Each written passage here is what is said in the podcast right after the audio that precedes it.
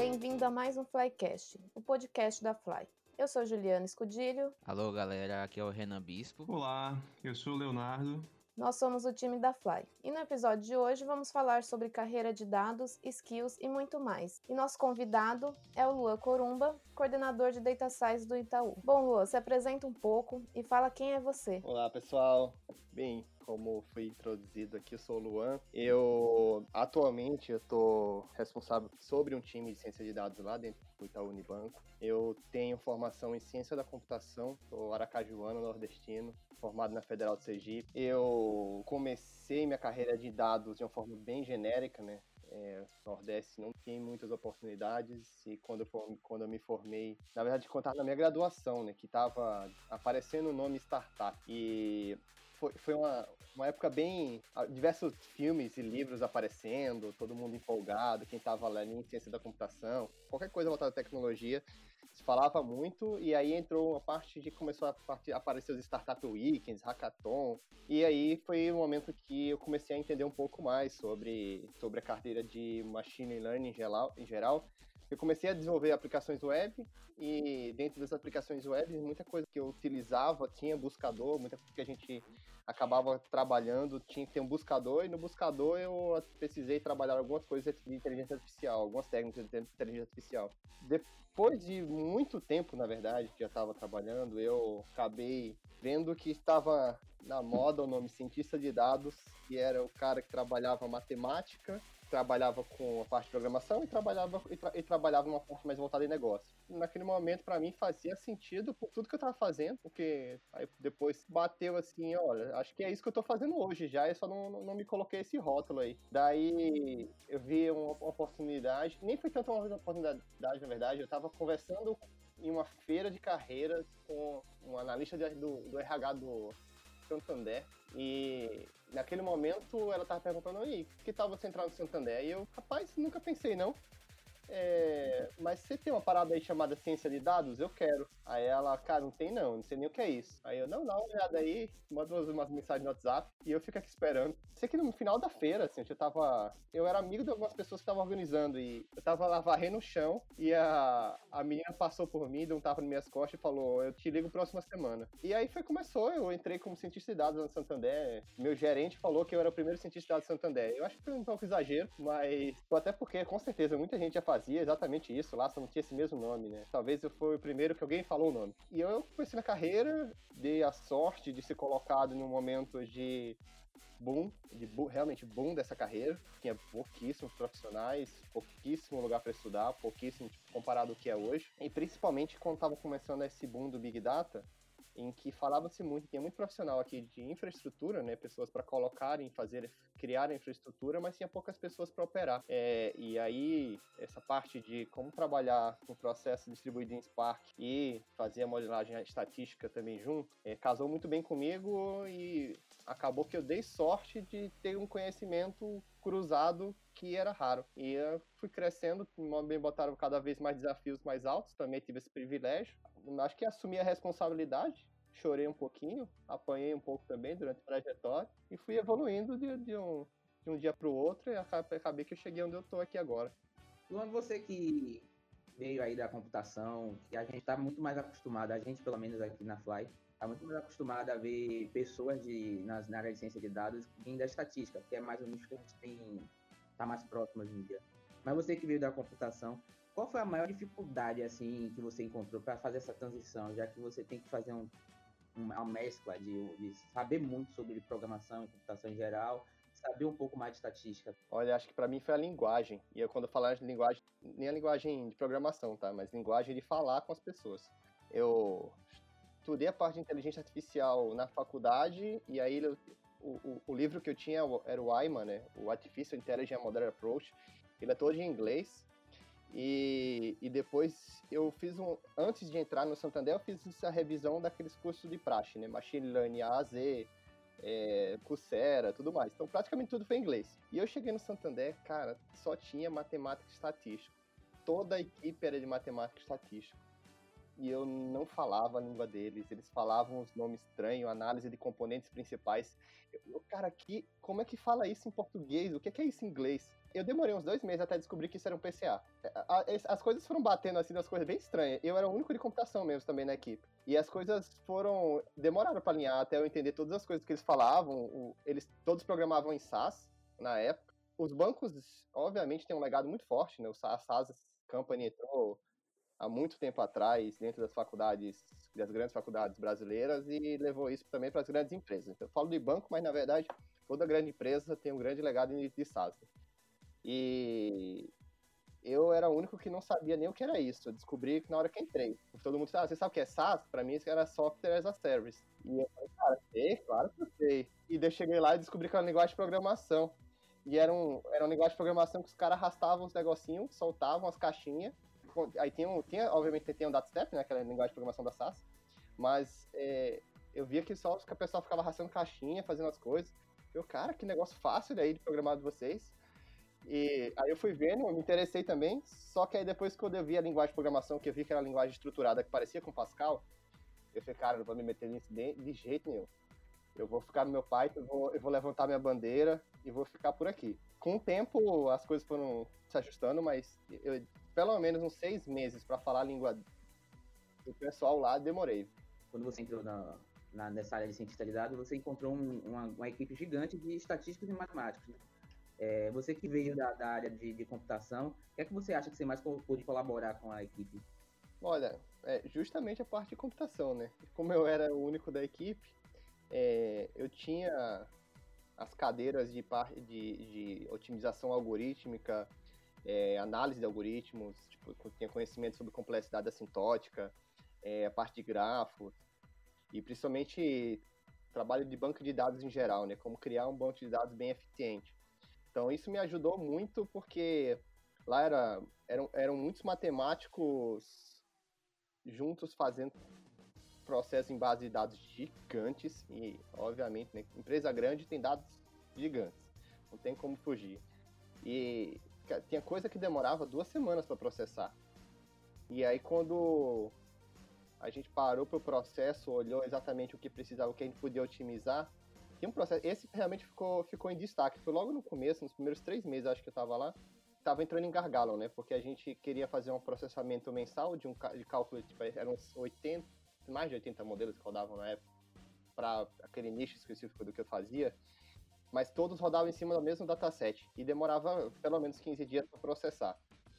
E aí começou a entrar em gargalo, né? Porque era 15 dias para processar a base, 15 dias mais para fazer o cálculo dos modelos, e daqui que entrasse, é, para o pessoal poder se realmente trabalhar, você já tinha duas semanas de defasagem. Porque era o dado da, do mês anterior, ou duas semanas não, dois meses de defasagem, eram dados do mês anterior e o, dado, e o, e o tamanho do e o tempo de processamento. E aí foi um, foi um processo que a gente, cara, vamos fazer alguma coisa um pouco mais, vamos otimizar esse processamento de dados aqui como um todo, essa cadeia de processamento de dados. E uma coisa que a gente nem, nem chegou a mexer em tanta coisa, mas saiu de 15 dias de processamento para meia hora. É, o conhecimento de, você, de, de, realmente de você otimizar o, o, o algoritmo matematicamente para ele ficar mais eficiente, ele é muito nítido. Quando você começa a trabalhar com volumes grandes de tabelas, eu estou falando de tabelas de 50 milhões de linhas, quando você puxa isso, tipo, ah, você bota um, um algoritmo quadrático, se transforma ele em log de n, de complexidade de processamento, você vê na hora, assim, tipo, o que você está otimizando. Então aquilo foi muito, foi, foi, foi muito legal, assim, porque é, daí ficou a parte, obviamente, dos modelos que não tem como tirar a complexidade assintótica dos modelos, né? Não tem como otimizar mais do que o pessoal já fez lá. Então, é, pelo menos você já ganhou aí 15 dias, a gente ganhou 15 dias de trabalho a mais para poder fazer alguma coisa. É legal isso porque você falou, e realmente, eu acho que é o calcanhar de Aquiles da estatística é a programação, né? Eu achei legal você falando sobre o size, as linguagens de programação, né? É, eu tenho, sou uma pessoa que tinha muito interesse, tenho ainda muito interesse nessa área de, de bancos e tudo mais. Acho, acho uma, uma área legal de, de se trabalhar. É, tava estava ainda na minha construção de carreira, meio querendo me jogar nessa área de informação, como você falou, né, dos, dos estatísticos, matemáticos aí. Mas eu tô achando que a área de mercado está se direcionando um pouco mais para essa área de, de, ciência de dados, né? Acho que o ciência de dados está tá começando a ocupar mais um pouco essa área. E aí você falou um pouco sobre SAIs. É, agora dentro de um podcast a gente está querendo fazer algumas perguntas mais fixas, né? E comum para ver, meio que confrontar a galera de diferentes áreas, como é que eles atuam, o que, que eles usam, o que, que eles gostam de mexer, o que, que eles precisam no seu dia a dia, né? E eu vejo muito professor meu falar que, ah, não, banco é só SAIS. É, se você é área financeiro aí, é só SAIS, esqueça, não tem mais nada. É, eu queria que você dissesse aí é, uma linguagem de programação que você acha essencial para sua área aí, para o seu dia a dia e dois métodos que você, se você pudesse escolher só dois métodos para trabalhar de, de machine learning, o que, que você poderia escolher? Olha, dado todo o ferramental e falando que obviamente, né, escolher a linguagem de programação é que nem escolher a chave de fenda, né? tem aquela que gira sozinha, tem aquela que você tem que girar o braço tem aquela que gira e você pode trocar a boca, pode trocar os tamanhos. Eu acho que, o para mim, o Python hoje, do jeito que tem se desenvolvido no mercado, ele tem sido aquela que gira sozinha. Então, eu, eu, tenho, eu escolheria ela por realmente a, a possibilidade que você tem com, com ele como um todo. Mas, obviamente, existem milhões de coisas. Se eu realmente, para trabalhar num, numa grande empresa, definitivamente escolheria Python pela interconexão. Mas se eu fosse trabalhar realmente, tipo, ah, eu vou fazer uma consultoria, eu vou fazer alguma coisa rápida, eu já vi você fazer uma regressão logística no Excel muito bem e tá ali. É, é o que, para que eu vou realmente abrir um notebook Python ou abrir um notebook R, fazer todas as coisas é, Tipo, de, realmente de programação, se eu posso abrir um Excel, puxar aquelas, às vezes, 200 linhas, 500 linhas que preciso para fazer uma regressão e jogar a regressão ali, né? Tipo, lá você calcula a métrica no Excel, lá você calcula Lá você, você consegue fazer a regressão, lá você consegue discriminar as variáveis, você pode demonstrar os betas, você pode fazer tudo. Então, eu posso dizer que depende muito do seu mercado. Se você tiver uma empresa grande, obviamente escolher alguma coisa que tenha mais ferramentas, porque você vai ter diversos problemas. Você vai ter que colocar o seu modelo como serviço, você vai ter que colocar, fazer um monitoramento de eficácia do modelo ao longo do tempo, para saber se a distribuição da própria variável tem, tem algum tipo de adaptação ao longo do tempo. É, se pode trabalhar com volumetria alta de dados e você pode trabalhar isso é, o Python seria mais fácil justamente porque ele tem o PySpark ali desenvolvido, você conseguiria trabalhar como já fazer todo o data prep distribuído e só puxar para a memória uma amostra para treinar o modelo. Aí eu, dado o meu contexto profissional hoje, vou justifiquei, justifiquei, mas seria o Python, tá? E os dois algoritmos que eu escolheria, é, dois algoritmos não dá, porque o, a quantidade de problemas é gigante. Mas se for para escolher dois, seriam os dois de classificação, porque parece que 90 80% dos problemas do mundo você resolve com algoritmo de classificação. E se for de regressão, você faz uma transformação linear e você pode transformar um programa de regressão em classificação. E se fosse escolher dois, eu escolheria sei, uma regressão logística e um Extreme Gradient Boosting só para dizer que eu fiz alguma coisa cool. Mas regressão logística também tem o seu mérito, tá? Para milhões. E eu, eu, eu, eu, eu fui o cara que não defendia, né? Meu primeiro minha carreira. Eu falava, não, é, é muito legal fazer a rede neural. E aprendi tomando tapa na cara que a regressão logística ganha na maioria dos casos. Ah, é bom você falar isso. Eu curto muito o suporte Vector Machine pela matemática dele. Eu acho muito linda o jeito que ele é estruturado, toda a matemática. Eu acho ele tão encaixadinho assim, mas não é muito utilizado, né? O que você falou, é regressão logística. Eu, é, regressão logística também. Mas o SVM, para mim. Olha, eu posso dizer que eu nunca peguei um problema que o SVM bateu na logística.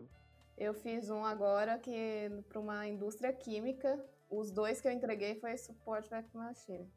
Mas teve um, o suporte Vector Regression. Eu lembro que a consultoria que o pessoal tinha contratado fez uma rede neural. E a minha aluna fez uma regressão linear e estava batendo a regressão linear da, da neural muito bonita, assim, sabe? Tava, nossa, ela até mostrou ali no, no trabalho, apresentação do trabalho dela, mostrou, sabe, como estava comportando a rede neural dos caras que eles tinham pago lá para consultoria e o dela, bonitinho lá. É, eu também nunca peguei uma rede neural, assim, que realmente fosse necessário.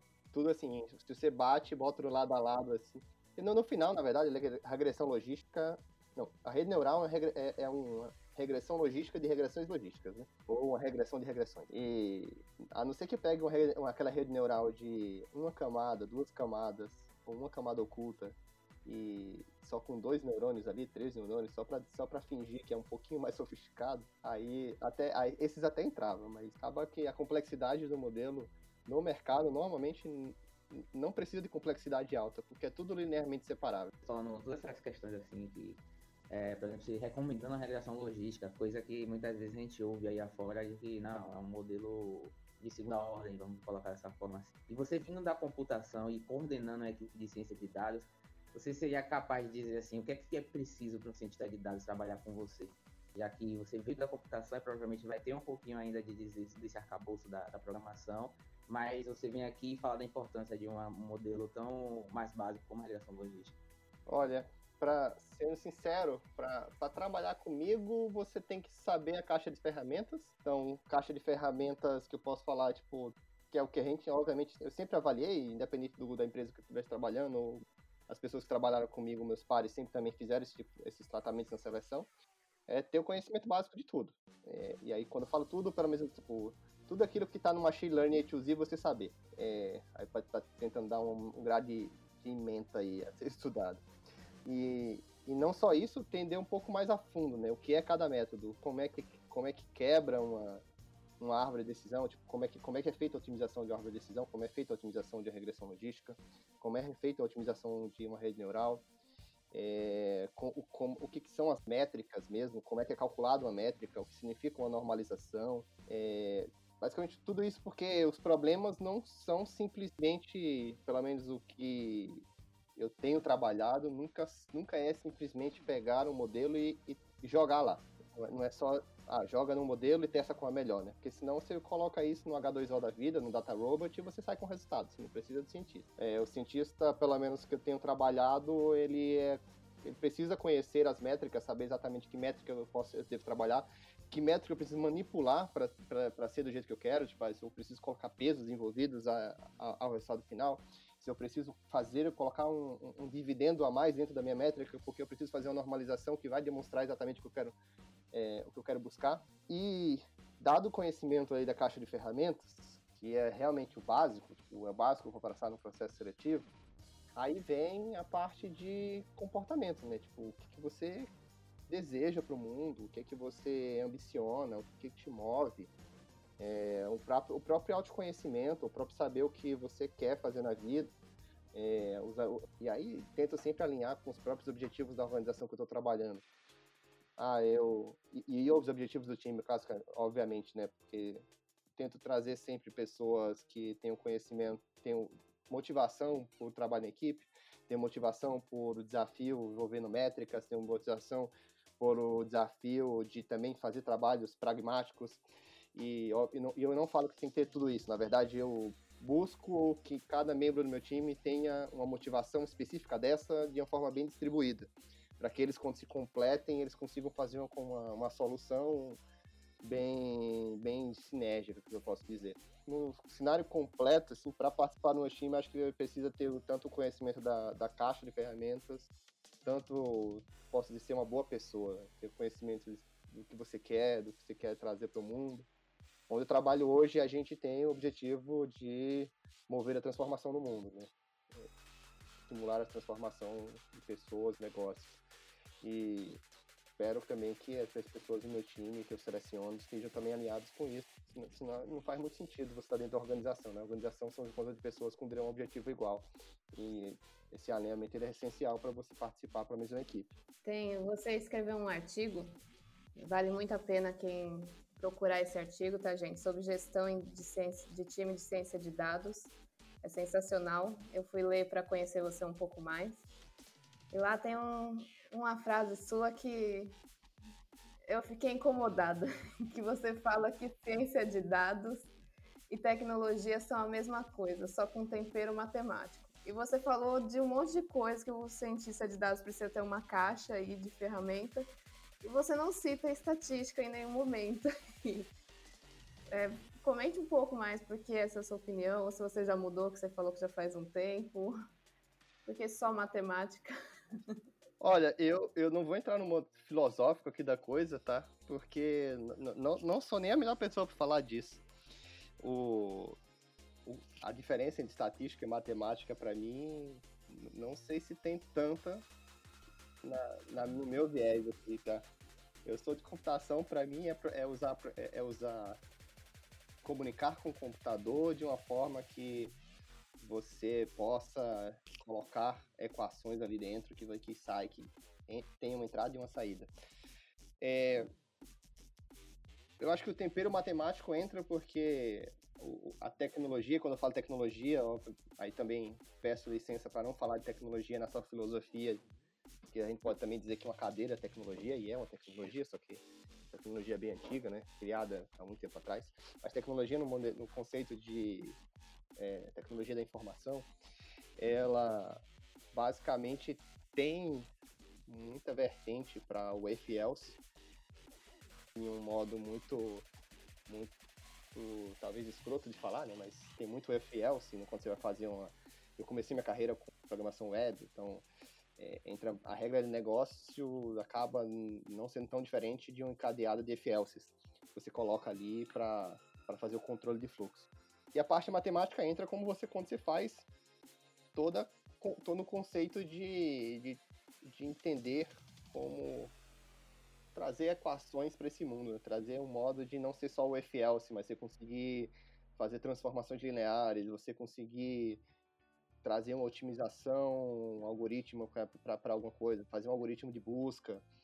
Então eu vejo isso como uma parte matemática. E aí, se você fala, se não falei de estatística, bem, eu falei sobre regressão logística, eu falei sobre regressão, eu falei sobre é, otimização e tudo isso é de estatística, eu acredito. Só que estatística, matemática, não, não sei quem falou primeiro e que ganhou o nome, no final alguém no alguém algum marqueteiro falou que era machine learning. E para mim isso é coisa só de marqueteiro, né? O, o, se você fala estatística, matemática, machine learning, vai dar no mesmo ali. É até curioso você falou, por exemplo, assim, da simplicidade de uma regressão logística. Eu acho realmente um modelo bem simples.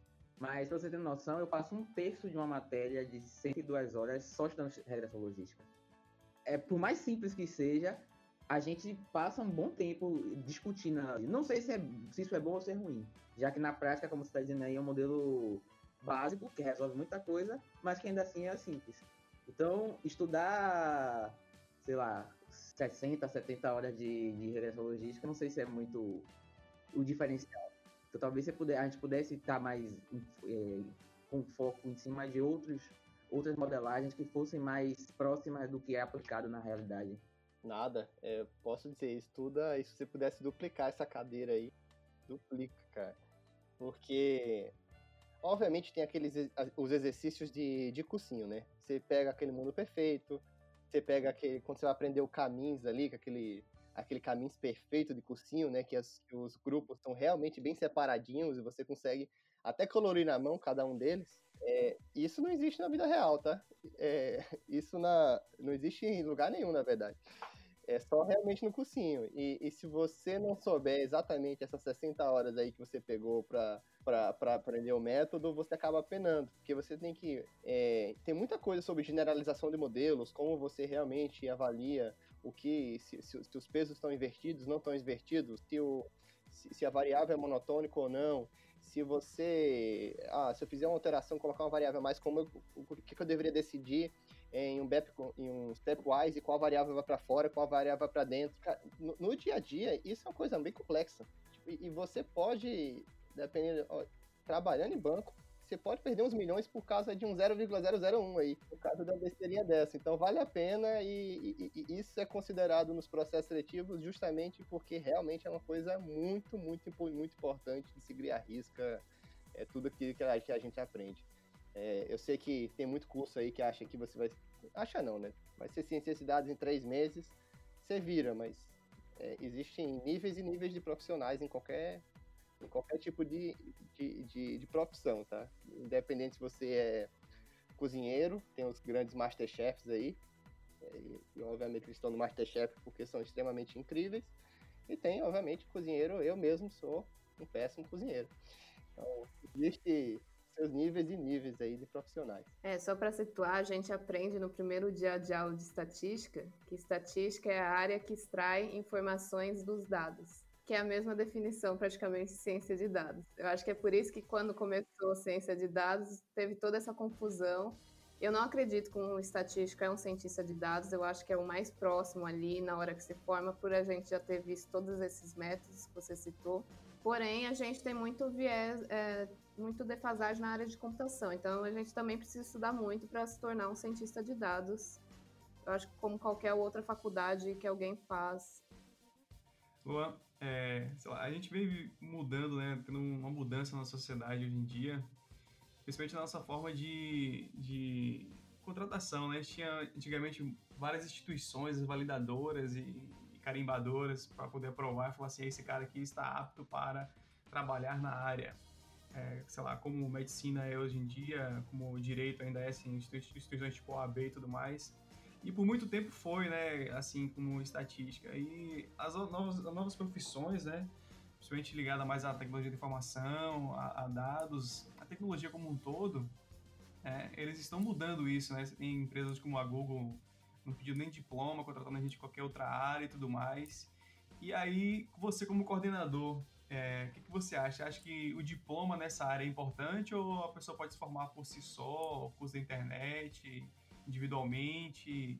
Como é que funciona? Eu não tenho mestrado, eu não tenho doutorado e todo mundo que trabalha comigo tem pelo menos um mestrado. É, de, não sei.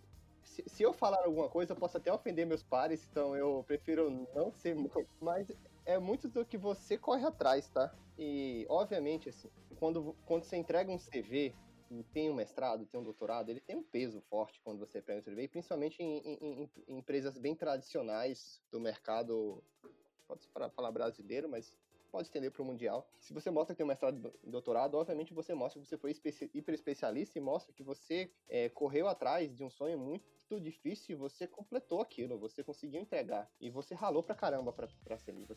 Não só tem um grande conhecimento, mas também você tem uma, uma, uma grande força de vontade. E isso demonstra, é, é um demonstrativo no CV. É, certificado que eu acho que eu, eu já olho meio torto, né? Um cara que fica procurando certificado para justificar o que fez. Eu preferia que ele abrisse o Kaggle e mostrasse os Kaggles que ele, que ele entregou ali, que, que participou, abrisse o GitHub mostrasse que ele testou em casa, do que realmente procurou um certificado para fazer e mostrar a proeficiência em alguma coisa. É, mas, cara, tem muito conteúdo na internet, tem muita coisa interessante para você aprender e principalmente hoje em dia que, que é, a gente tenta, está numa transição. Nos últimos 10 anos isso tem acentuado, acentuado cada vez mais. Mas hoje em dia você tem muito conhecimento que você pode adquirir sem precisar cursar uma faculdade e até ter um diploma. Então, sim, é, contrataria uma pessoa.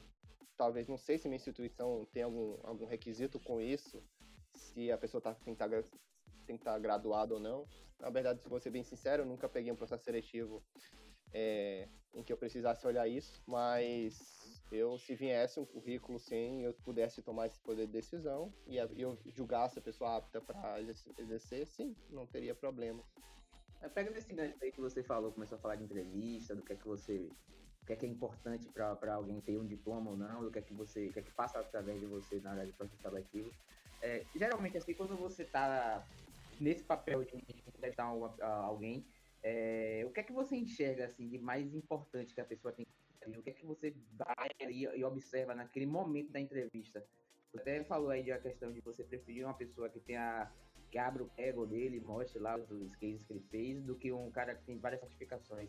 Isso para você faz diferença em uma hora de um processo seletivo?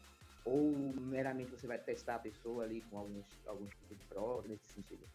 Olha, é, é, isso é bem abstrato porque existem vários níveis de senioridade de um profissional, né? Então, obviamente, a primeira coisa que eu tento avaliar é se o nível de sonoridade que ele deseja é o mesmo nível que ele está apto a tal. É, se tiver um descasamento, alguém vai sair triste dessa, desse, dessa negociação. E, e um contrato é uma negociação. É, dado isso, dado que, que, que, que, as, que, isso está alinhado, aí realmente eu gosto muito de, de, de avaliar é, outras características e motivações que tem dentro do candidato, principalmente o como ele, tem, ele se demonstra para o mundo. É, gosto de perguntar sobre grandes sonhos, gosto de perguntar sobre, sobre o que, que ele já fez, que ele se orgulha, gosto de perguntar sobre o que é que ele fez de errado e ele aprendeu com isso. gosto de perguntar sobre uma frustração que ele teve com um colega de trabalho e como ele resolveu. Gosto de perguntar o que, o que, que ele não conseguiu resolver e o que é demais para ele, quais, quais são os limitantes, o que é o limite, o, o que é um limite dentro de situação dentro do trabalho e que obviamente não seja uma situação escrota, porque essa não vale, porque eu também tenho esse limitante, porque está fora da lei, mas os limites dentro da lei que ele não que ele não concorda dentro do trabalho.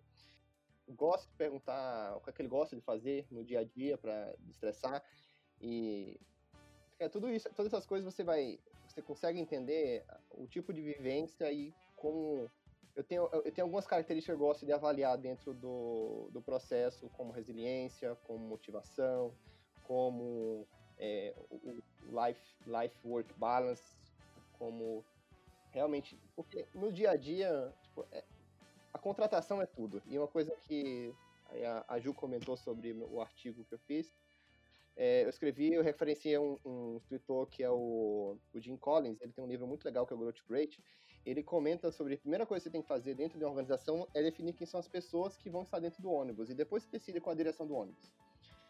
E, e, e as pessoas, para mim, são as coisas mais importantes, definitivamente. Então, a pessoa que vai estar do meu lado, eu tenho, eu, eu, para mim, eu preciso saber que vai ser aquela pessoa que vai ser parceira, que vai estar comigo em qualquer, em qualquer desafio, porque a, a empresa é muito grande, as empresas, as últimas empresas que eu trabalhei são muito grandes.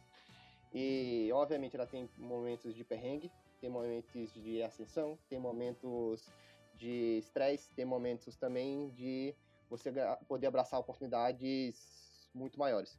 Então, existe o mercado. Obviamente, está no momento Covid, né? Então, eu preciso avaliar se eu estou contratando também uma pessoa que aceitaria esses os tipos de, de barreiras que você vai encontrar nesses, nesses, nesses momentos Empresas grandes são burocráticas, não tem como fugir da burocracia. Também quero saber se a pessoa, independente da burocracia, ela vai agir e vai correr atrás daquilo para resolver. Essas coisas do dia a dia, elas, elas são extremamente importantes, porque não adianta você saber fazer uma regressão logística muito bem, se na hora de você pedir acesso ao dado, você trava. E você tem vergonha de falar com um coleguinha que vai dizer ali se você pode ou não pode acessar o dado, ou você vai conseguir fazer uma negociação com a pessoa, com o coleguinha que vai, vai liberar o dado. Então, é, do dia, no dia a dia, assim, tem acesso à ferramenta, tem acesso ao dado, acesso a dados externos, acesso a informações externas, como é que a gente trabalha com isso. Você tem que saber como você trabalha com o seu cliente, você tem que saber trabalhar com a pessoa que são que está do seu que tá do seu lado, com, que está realmente entregando o projeto com você. Você tem que saber como você trabalha com o coordenador, você tem que saber tudo o contexto. Né? Tem que saber como tirar uma dúvida, porque você não sabe tudo dentro do projeto e nunca vai saber tudo. E você vai precisar saber, ó, eu preciso fazer um Lime eu preciso explicar meu modelo de alguma forma, eu preciso de alguma técnica para isso, mas eu nunca fiz isso. Com quem eu vou falar e com quem eu vou tirar dúvida? Tudo isso eu tento trazer dentro de uma entrevista para saber realmente avaliá-lo, para ver tipo, ó, aqui para frente eu tenho certeza que eu não vou me preocupar com essas coisas, porque ele vai ter essa esse ímpeto sozinho de correr atrás de qualquer desafio. Tirando as hard skills, o que, que você é, citaria como uma soft skill que é extremamente importante? Lá no seu artigo você falou muito também de entendimento de negócio, né? Que eu também acho essencial um cientista de dados ter, né? Para conseguir extrair valor dos dados, ele tem que entender do negócio que ele está trabalhando, né? Entender dos dados ali, né? Qual outra, assim, você falou agora comunicação, né? Que é muito importante. Você citaria outra? Dado que já falei entendimento de negócio, eu preciso até fazer uma correção, né? Que é entendimento do produto, pelo menos, que está trabalhando. Porque o negócio em si, você nunca vai entender muito, a não ser que você realmente seja aquele cientista especialista naquilo, mas normalmente não é isso bem que acontece. E comunicação, entendimento do produto e terceira coisa, deixa definitivamente a proatividade. Independente do que venha pela frente, você corra atrás, você encare, porque desafios no mundo. Nós não somos robôs, né? Não, não vai chegar um, um, um, problema na minha mesa, eu vou resolver e vou botar para a mesa do lado. Tipo, é, eu não, eu não trabalho numa esteira, numa linha de montagem. A ideia é que hoje, cada vez que. Hoje, tipo, hoje não, né? Na verdade, nos últimos 10 anos, 15 anos, e cada vez mais para frente, a gente trabalha, está trabalhando muito, muito mais, cada vez mais dinâmico, é, cada vez mais diverso. Somos uma geração que também vai exigir isso cada vez mais e que a gente não seja robotizado, porque sabemos muito bem que trabalhos robóticos serão automatizados, né? Então, e, e espero que, que, que, as pessoas que estejam trabalhando comigo não, não, não, não, não, não esperem ser robotizadas. É, tem uma frase da Marta Gabriel bem famosa, né? Que ela fala: não seja um robô e não será substituído por um. E é bem isso, né? Bom, tem um. Você também lá no. sobre perfis de equipe, né? Porque um. É, o Alê, no outro podcast, ele falou que uma equipe de cientista de dados é multidisciplinar, né? E lá nesse seu artigo você fala muito de, dos perfis da sua equipe, né? E cita aí alguns. É, quais seriam um, perfil que para formar um time de cientista de dados assim que você? Dado que eu já falei tanto de soft skill, eu vou tentar sair disso aqui, entrar um pouco mais no hard, porque toda essa soft que eu comentei para trás, é, eu, eu, tento ver em pessoas distintas, tá? Não, não procuro pessoas que tenham tudo isso, até porque uma pessoa que tem um conhecimento de toda essa caixinha de ferramentas e tenha todas essas soft skills, ela é o que a gente chama de unicórnio aí no mercado, né? É muito difícil de encontrar. É, mas se, se eu tiver pessoas que estão comigo ali, uma pessoa extremamente comunicativa e motivada a trabalho, a trabalho em grupo, a estar, o grupo está motivado consigo mesmo. Tenho pessoas que são extremamente voltadas a resultados e trazer, e, e trazer tipo, mudar ponteiros dentro do projeto, pessoas que também são extremamente pragmáticas e gostam de fazer aquilo de forma metódica. É, quando você junta tudo isso, um acaba completando o outro, um aprende com o outro e você consegue ter uma equipe bem coesa. Já entrando no lado de hard skills, obviamente, e aí a gente até conversou um pouco atrás, né, sobre o que é ciência de dados, o que é estatística, o que é tento não dar muito rótulo sobre isso, porque que a gente tenta colocar numa caixinha muito rígida, a caixinha quebra é, ou corta alguém, né? Corta, corta um dos lados. Tento cada vez mais ter essas diversas disciplinas dentro da equipe. É, então, sim, eu faço questão de ter um estatístico, de ter um matemático, de ter uma pessoa de ciência da computação, ter uma pessoa que veio de uma área extremamente diversa, que, não, é, que a gente que, talvez até nem de exatas seja. Esse é mais difícil, é, ser bem sincero, não encontrei tantas pessoas que vêm de outras áreas, pelo menos não uma pessoa que consiga é, demonstrar conhecimento profundo nessas caixinhas de ferramentas, né? Já também tem, tem engenheiro de produção na minha equipe, tem engenheiro, já, já, já tive engenheiro de engenheiro químico, já, já vivi com muitas pessoas na minha equipe, normalmente de exatas, mas o, é, é, legal você ter disciplinas distintas, porque também as, atuações são distintas e até as ideias que vêm que vem ali, porque as, as as cadeias nas, na, na, faculdade foram distintas e separadas, então cada um tem um conhecimento bem, bem específico sobre alguma coisa e eles se completam, né? E isso é, isso é muito legal, tipo, ah, você pega um cara de computação, ou também, tipo, ah, ele veio de, realmente de computação, normalmente tem a parte de engenharia de software, né? E às vezes precisa fazer uma documentação de como é que vai ser toda a arquitetura de microserviço do projeto para a gente conseguir colocar em produção. Obviamente, o matemático não teve isso na faculdade e ele vai penar muito para fazer isso. E se você tiver um coleguinha do lado ali, ele não vai se incomodar de parar o que está fazendo para te ajudar apenas nesse, nesse, nesse, nesse projeto específico. Uh, e do, do mesmo jeito, um cara de computação ele tem muita dificuldade com estatística bayesiana. E se você encarar, eu estou até vivenciando um problema de teoria de resposta ao item, é coisa até bem mais simples, mas precisamos colocar alguns estatísticos no meio para criticar o que o cara de computação fez, porque obviamente não tem como ter esse conhecimento com esse leque assim tão amplo. E é bem legal você ver outras pessoas conversando entre si sobre isso e ajudando no projeto. Na verdade, todos os cases que eu pego, sempre eles é muito bem co-construído porque se você bota com uma pessoa só, ela vai ficar muito limitado aquele projeto. Acaba não tendo, não, não, não, sendo aquilo que deveria, deveria, deveria realmente ser. Né? Nesse sentido, você falou bastante no começo também sobre problemas de classificação. Né? E, e você falou que 90% né, dos problemas que você quer resolver com o problema de classificação é como a humanidade vem fazendo isso, acho que ao longo da história, né? É bom, é mal, e aí eu abraço eu empurro. Mas que outros, que outros, que outros cases você acha interessante você compor no portfólio de uma pessoa que você pode contratar? Que outros cases você acha interessante além dos problemas de classificação? Muita coisa se resume para mim ciência de dados, a classificação, regressão e agrupamento. Mas obviamente também algoritmos de busca são fundamentais em alguns cenários, tipo grafos, é, busca em gráficos, tem, dá para se explorar muita coisa legal tem muito case que você pode trabalhar nisso. Definitivamente você tem que ter um bom conhecimento de processamento de dados em geral. E aí, ok, se você trabalhar em um lugar bem pequenininho, você pode colocar tudo num Pandas e você faz todas as coisas em Pandas. Se você trabalha num lugar um pouco maior, é, você vai ter que trabalhar com SQL e fazer todo o processamento, o data prep ali em SQL.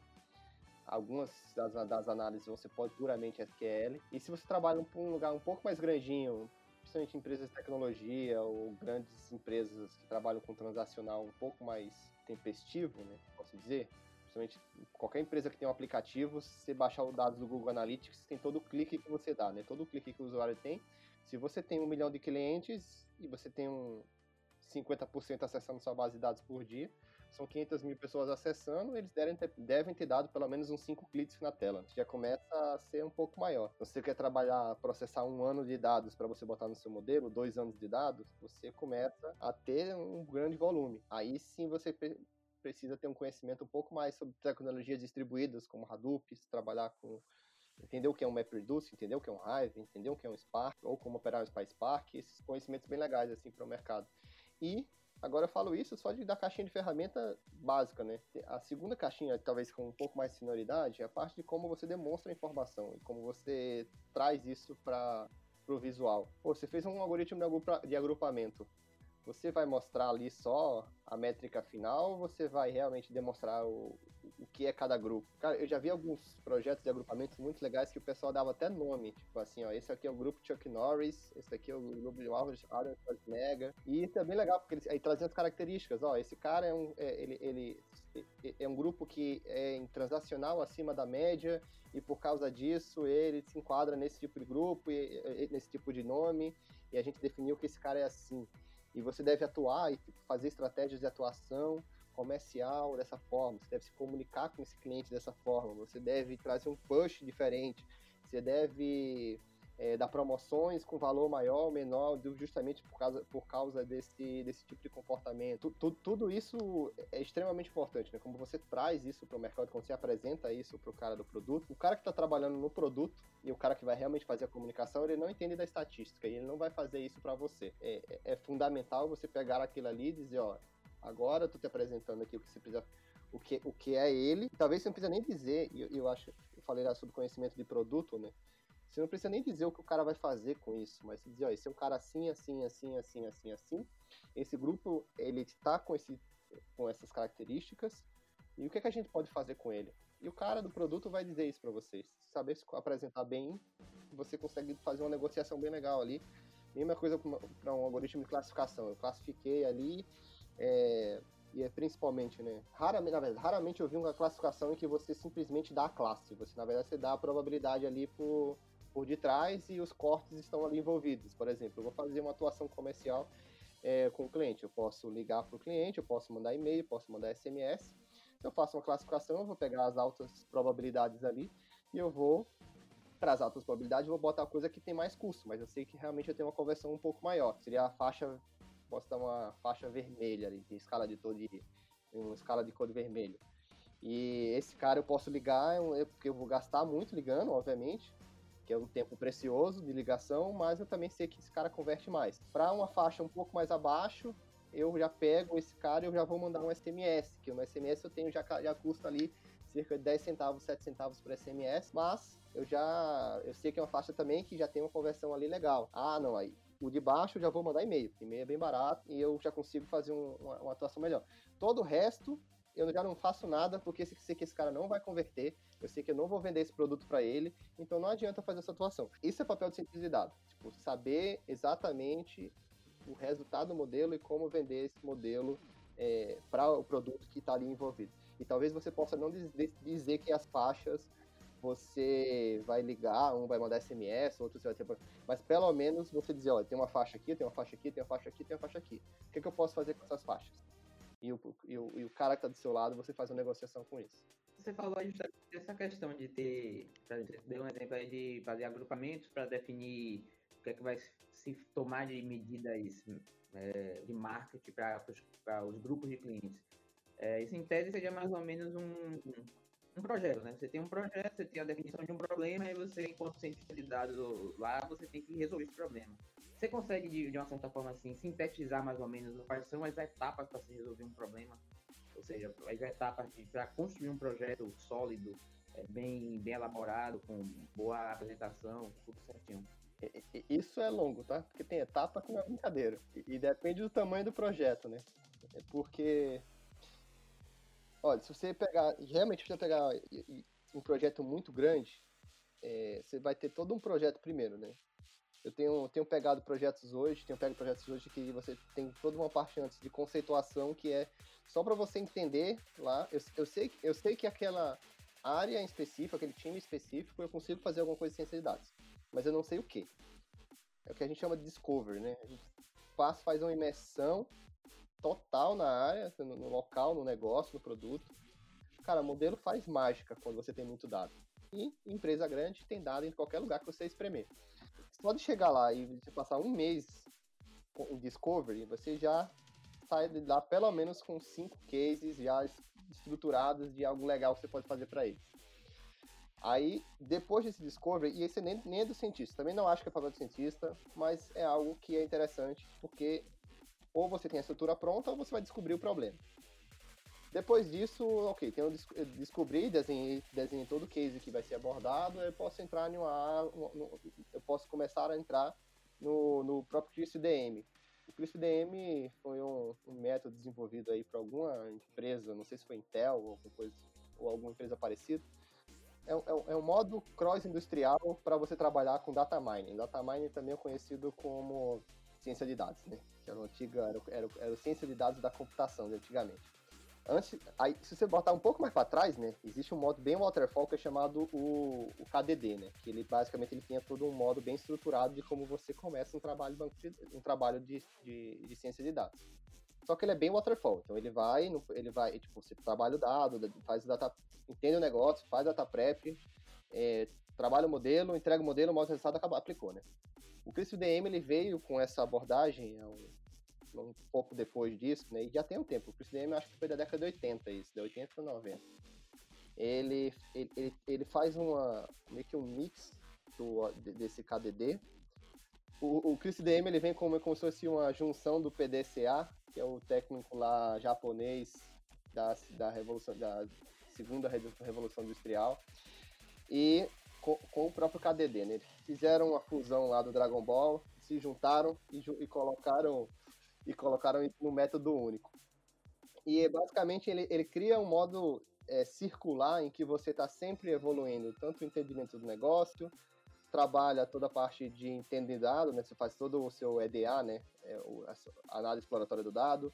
Depois você faz o data prep, que é realmente o trabalho ali para botar dentro do modelo. Você entra na parte de modelagem, você demonstra ali sua métrica final, seu, a sua AUC, o que você está trabalhando passa depois para o evaluation que você demonstra para o negócio, ó, eu consigo aumentar suas vendas em tanto porque eu fiz um modelo com alcer de 98.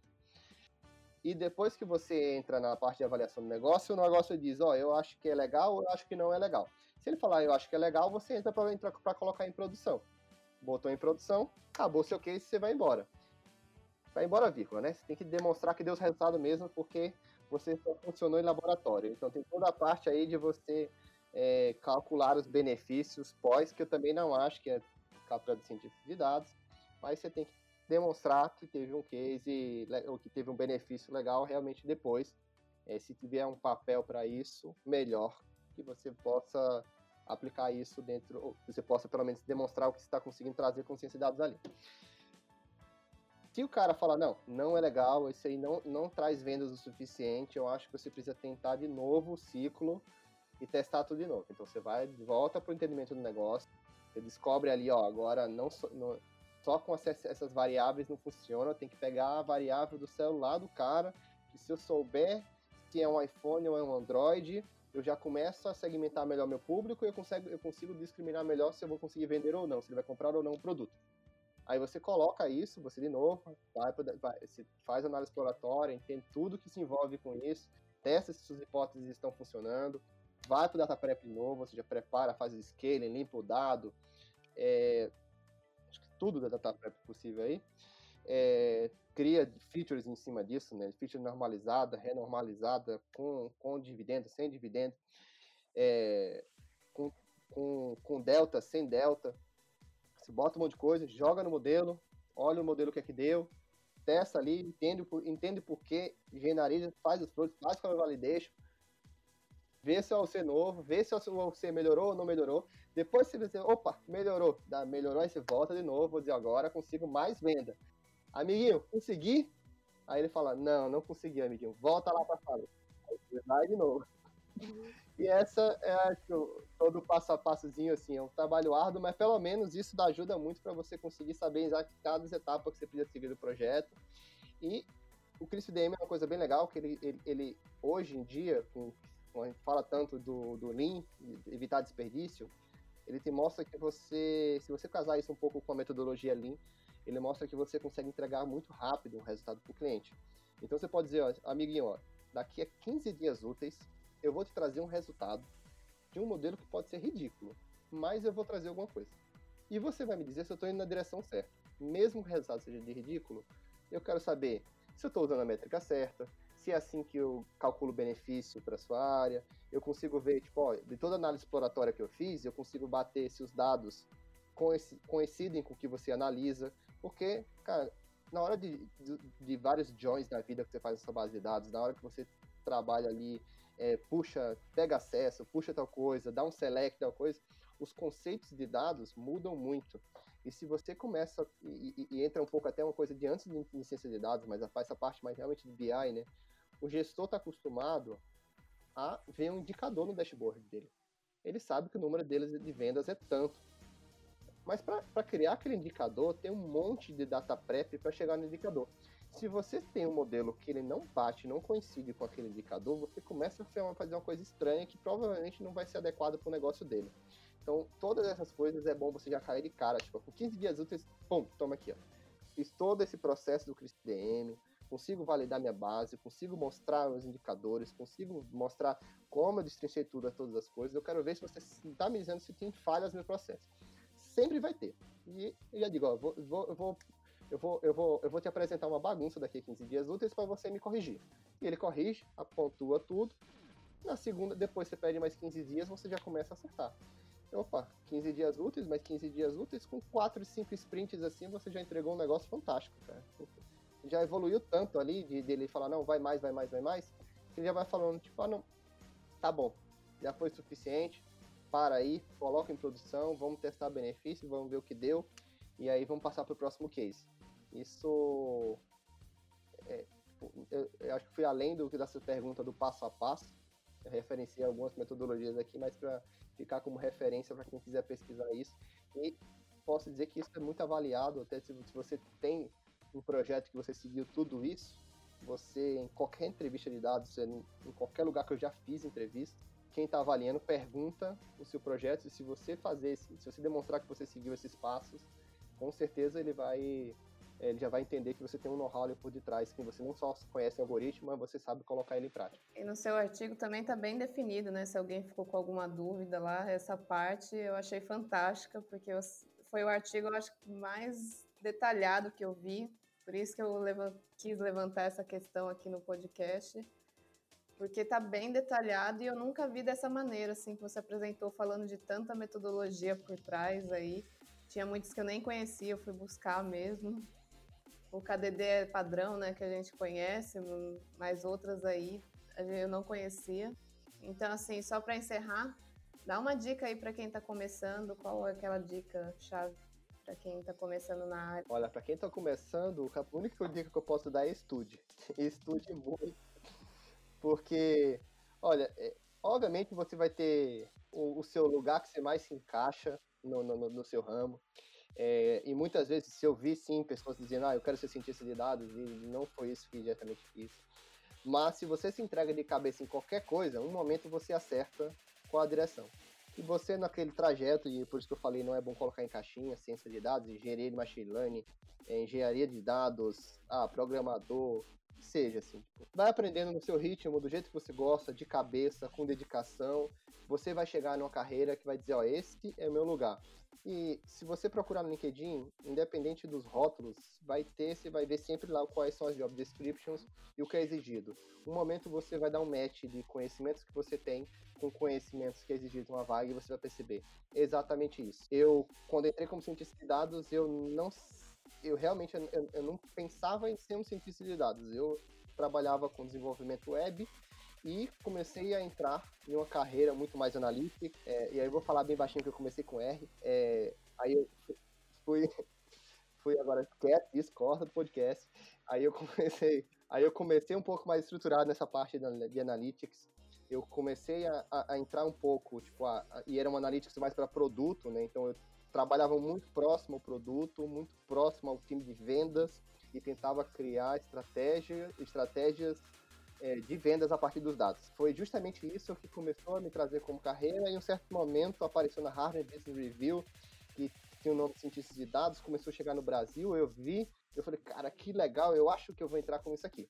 Mas eu já tinha uma carreira ali, eu fui, eu fui, eu, eu fui trajetando, não sei se eu posso falar isso, a minha jornada foi indo, é, a partir dos conhecimentos que eu fui adquirindo ao longo do tempo, porque me interessavam. E isso é, acho que talvez seja um pouco o mais importante aqui. Estuda o que você gosta, o que você achar que é legal, o que te motivar para aquele projeto.